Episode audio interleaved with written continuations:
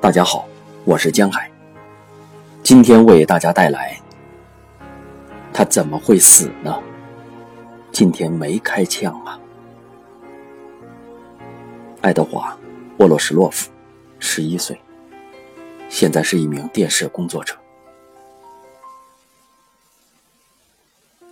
我只对妈妈讲战争的事，自己的妈妈，只对自己最亲近的人。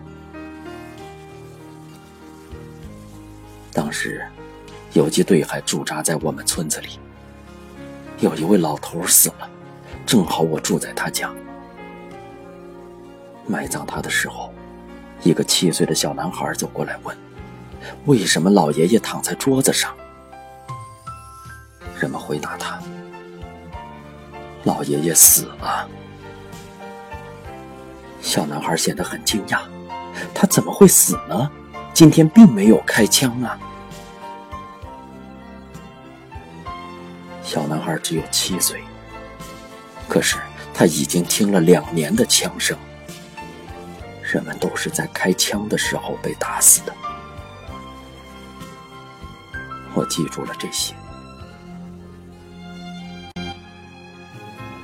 我的讲述是从游击队开始的，可我当时并不是很快就遇上他们的，那是到了战争第二年的年底。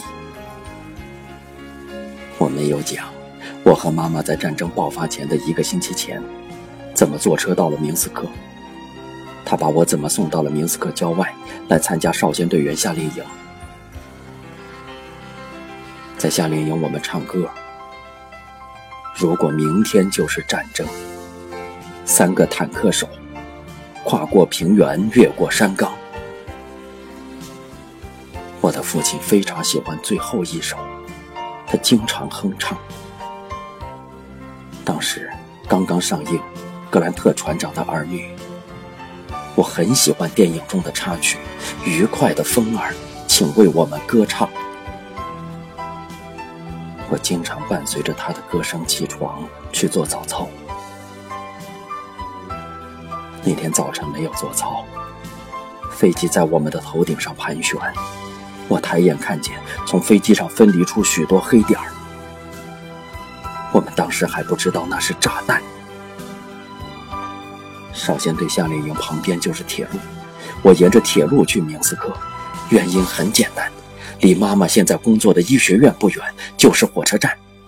如果我沿着铁轨走，就会找到妈妈。我叫上一个小男孩跟我一起上路，他家离火车站不远。他比我要小很多，哭得很厉害，走得也很慢。而我喜欢徒步。我和父亲曾经转过列宁格勒所有的城堡。当然，我冲他发火了。但是，我们总算到了明斯克火车站，到了西大桥，开始了连续不断的大轰炸。我和他走散了。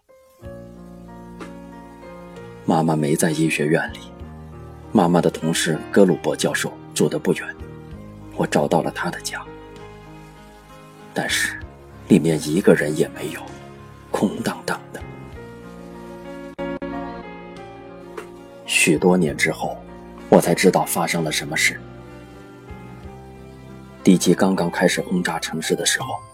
妈妈就搭坐上了一辆顺道车，沿着去拉托姆卡的公路接我。他到了那里，看见的是被炸毁的夏令营营地，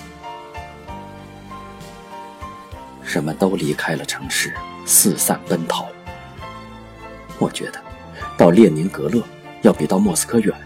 我的爸爸在列宁格勒，可他去了前线。我的姑妈住在莫斯科。他们哪里也不会去的，他们不会离开的，因为他们住在莫斯科，住在我们的首都。沿途，我跟上了一位领着小女孩的妇女。这是位陌生的女士，但她明白我是一个人，什么也没有，饿着肚子。她就叫我过去，到我们这儿来吧，我们一起走。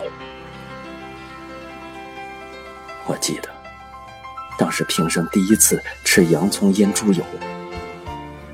起初我皱着眉头，后来还是吃了下去。如果轰炸开始，我总是注意观察这位女士和自己的小姑娘在哪里。傍晚的时候，我们就躲藏到一条沟里躺下休息。对我们的轰炸一刻都没有停止。女士回头望了一眼，大叫一声。我也起身，向着他看的那个地方张望。我看见一架飞机贴着地面俯冲下来，伴随着马达声，他的机翼下面喷出一条火蛇。这条火蛇扫过的道路上腾起一片尘土。条件反射般的栽到了沟底。机枪从我们的头顶上扫射过去，飞机飞向了远处。我抬起头，看见这位女士躺在沟沿上，满脸血迹斑斑。当时可把我吓坏了，我从沟里跳起来，撒腿就跑。从那时候起，甚至现在，有一个问题始终在折磨着我。那个小姑娘怎么样了呢？我再也没有见过她。我到了一个不知名的村庄，街道上的大树下躺着一些德国伤员。我这是第一次看到德国人。村里人都被从家里驱赶了出来，被迫去打水。德国卫生员用大桶架在篝火上烧开水。早晨，他们把伤员抬上汽车，每辆车都让坐上一两个小孩。德国人发给我们水壶，告诉我们需要给他们帮忙，给哪一个伤员弄湿毛巾放到头上，给哪一个伤员湿润一下嘴唇。一个伤员请求我：“瓦谢尔，瓦谢尔。”我把水壶放到他的嘴唇边，全身都在哆嗦。到现在都说不清当时的那种感受：厌恶、不是、仇恨，也不是。那是一种复杂的感觉，其中也夹杂着怜悯。人类的仇恨。也有一个形成过程，不是从一开始就有的。学校里教育我们要善良，要有爱。我的话题又跑远了。当第一个德国人揍我的时候，我感到的不是疼痛，体验的是另一种感觉。他怎么打我呢？他有什么权利打我？这让我非常震惊。我又返回了明斯克。我和吉姆交上了朋友。我和他是在街上相识的。我问他：“你和谁住在一起？”没人。我了解到，他也是和家人失散，就建议道：“那我们一起生活吧。”好吧。他很高兴，因为他没有地方住。而我住在格鲁伯教授丢下的住宅里。有一次，我和吉姆看见街上走着一个比我们大一些的小伙子，手里提着擦鞋的托架。我们认真听取了他的建议：需要什么样的箱子？怎么制作鞋油？为了制作鞋油，需要搞到烟台，而这种东西在市里到处都是。把它们收集起来，和随便什么油脂搅和一下。一句话，做成某种散发着怪味的混合物，但必须是黑色的。如果把它们均匀地涂抹到皮鞋上，它还会发光呢。有一次，一个德国人走到我跟前儿，把一只脚放到了箱子上。他的皮靴非常脏，粘在上面的泥土都很长时间了，干透了。我们原先早已领教过这样的皮鞋。为了先清理掉这些泥巴，我还专门配备了一把刮刀，然后再往上面刷鞋油。我拿起刮刀，刚清理了两下，就让他很不高兴。他抬腿就踢箱子，又朝我脸上踹了一脚。我长这么大，从来还没有人打过我。孩子之间打架不算数，在列宁格勒的学校里那是常有的事儿。但在这之前，成年人没有打过我一次。继母看着我的脸，叫喊着：“你别那样看着他，不要啊，他会打死你的。”那时候，我们第一次在街头碰见了大衣上、西服上缝着黄布条的人。我们听说了隔离区。大家提到这个词的时候，都是压低了声音。吉姆是犹太孩子，但是剃光了头。我们都说他是鞑靼人。当他的头发长起来，卷曲的黑发，谁还相信他是鞑靼人呢？我为朋友担心。半夜醒来，看着他浓密的头发，我无法入睡。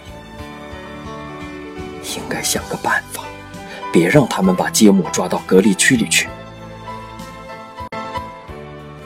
我们找了把理发推子，我又给他推成了光头。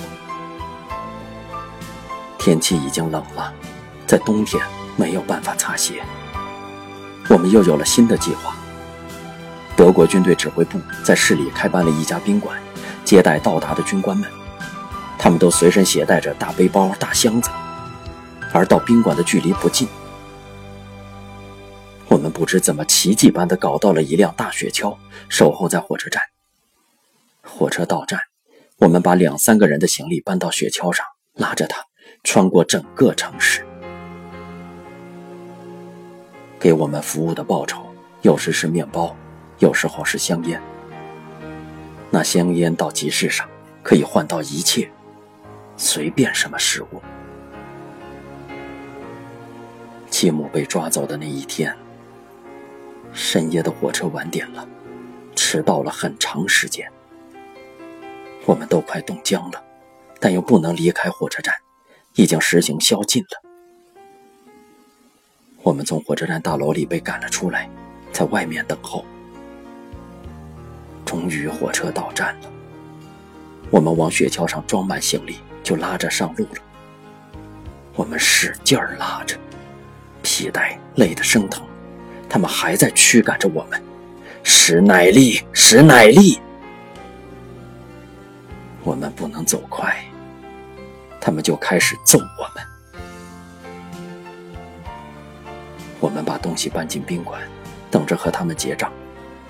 一个家伙命令我们滚蛋，推了继母一把。继母的帽子从头上掉了下来，他们立刻叫喊起来：“犹太！”上前抓住了他。过了几天，我才知道，继母被关进了隔离区。我走到哪里，整天围着隔离区转悠。有几次透过铁丝网看到了他，我给他带去面包、土豆、胡萝卜。等岗哨转过身去，走到角落，我就飞快地把土豆扔进去，继母就走上前捡起来。我住的地方距离隔离区有几公里远，但是每天深夜都会从那里传来叫喊声，那种声音，整个城市都能听到。我醒了就想，继母是不是还活着呢？我怎么才能把她救出来呢？在又一次大清洗过后，我到了约定好的地方，人们暗示我，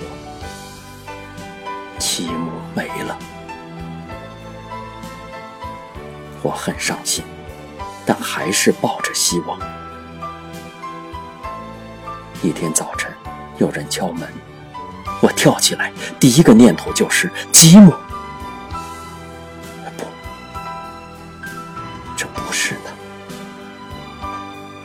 叫醒我的是住在下面一层的一个小男孩。他说：“请你陪我到街上去好吗？那里躺着许多死人。帮我找找我的父亲吧。”我和他走出家门，宵禁的时间已经结束了，但路上几乎没有行人。一场小雪染白了街道，覆盖了薄薄的一层。每隔十五或者二十米，就躺着一些被枪杀的我们的军人。半夜，他们被押解着穿过城市。那些落在后面的敌人就冲他们的后脑勺开枪射击，所有人都是脸朝下趴在地上。小男孩没有力气翻转死人，他害怕看到里面有他的父亲。当时我就捕捉到了自己的一个念头：为什么面对死亡我没有一丝恐惧呢？我早已习惯了他。我把那些死人翻转过来，小男孩就查看每张面孔。就这样，我们穿过了整条街道。从那时候起，我就再也没有流过眼泪了，甚至可能是最应该落泪的时候，也没有。我不会哭了。整个战争期间，我就哭了一次。那是当我们的游击队护士娜塔莎牺牲的时候。她喜欢诗歌，我也喜欢诗歌；她喜欢玫瑰，我也喜欢玫瑰。夏天，我给他采了一大束野蔷薇。有一次，他问我：“战争前，你上到了几年级？”四年级，等战争结束了，你要上苏沃洛夫军事学校吗？在战争前，我非常喜欢父亲的军装，我也梦想佩戴着武器。但是我回答他：不，我不去军校。死去的他，躺在病房旁边的松枝上。我就坐在他的身边，哭泣。这是我看到死人后第一次哭。我和妈妈重逢了。当我们见面的时候，他只是看着我，甚至没有抚摸我。他不停地重复着一句话：“是你吗？难道这是你？”过了许多天，我们才能够互相讲述战争期间的遭遇。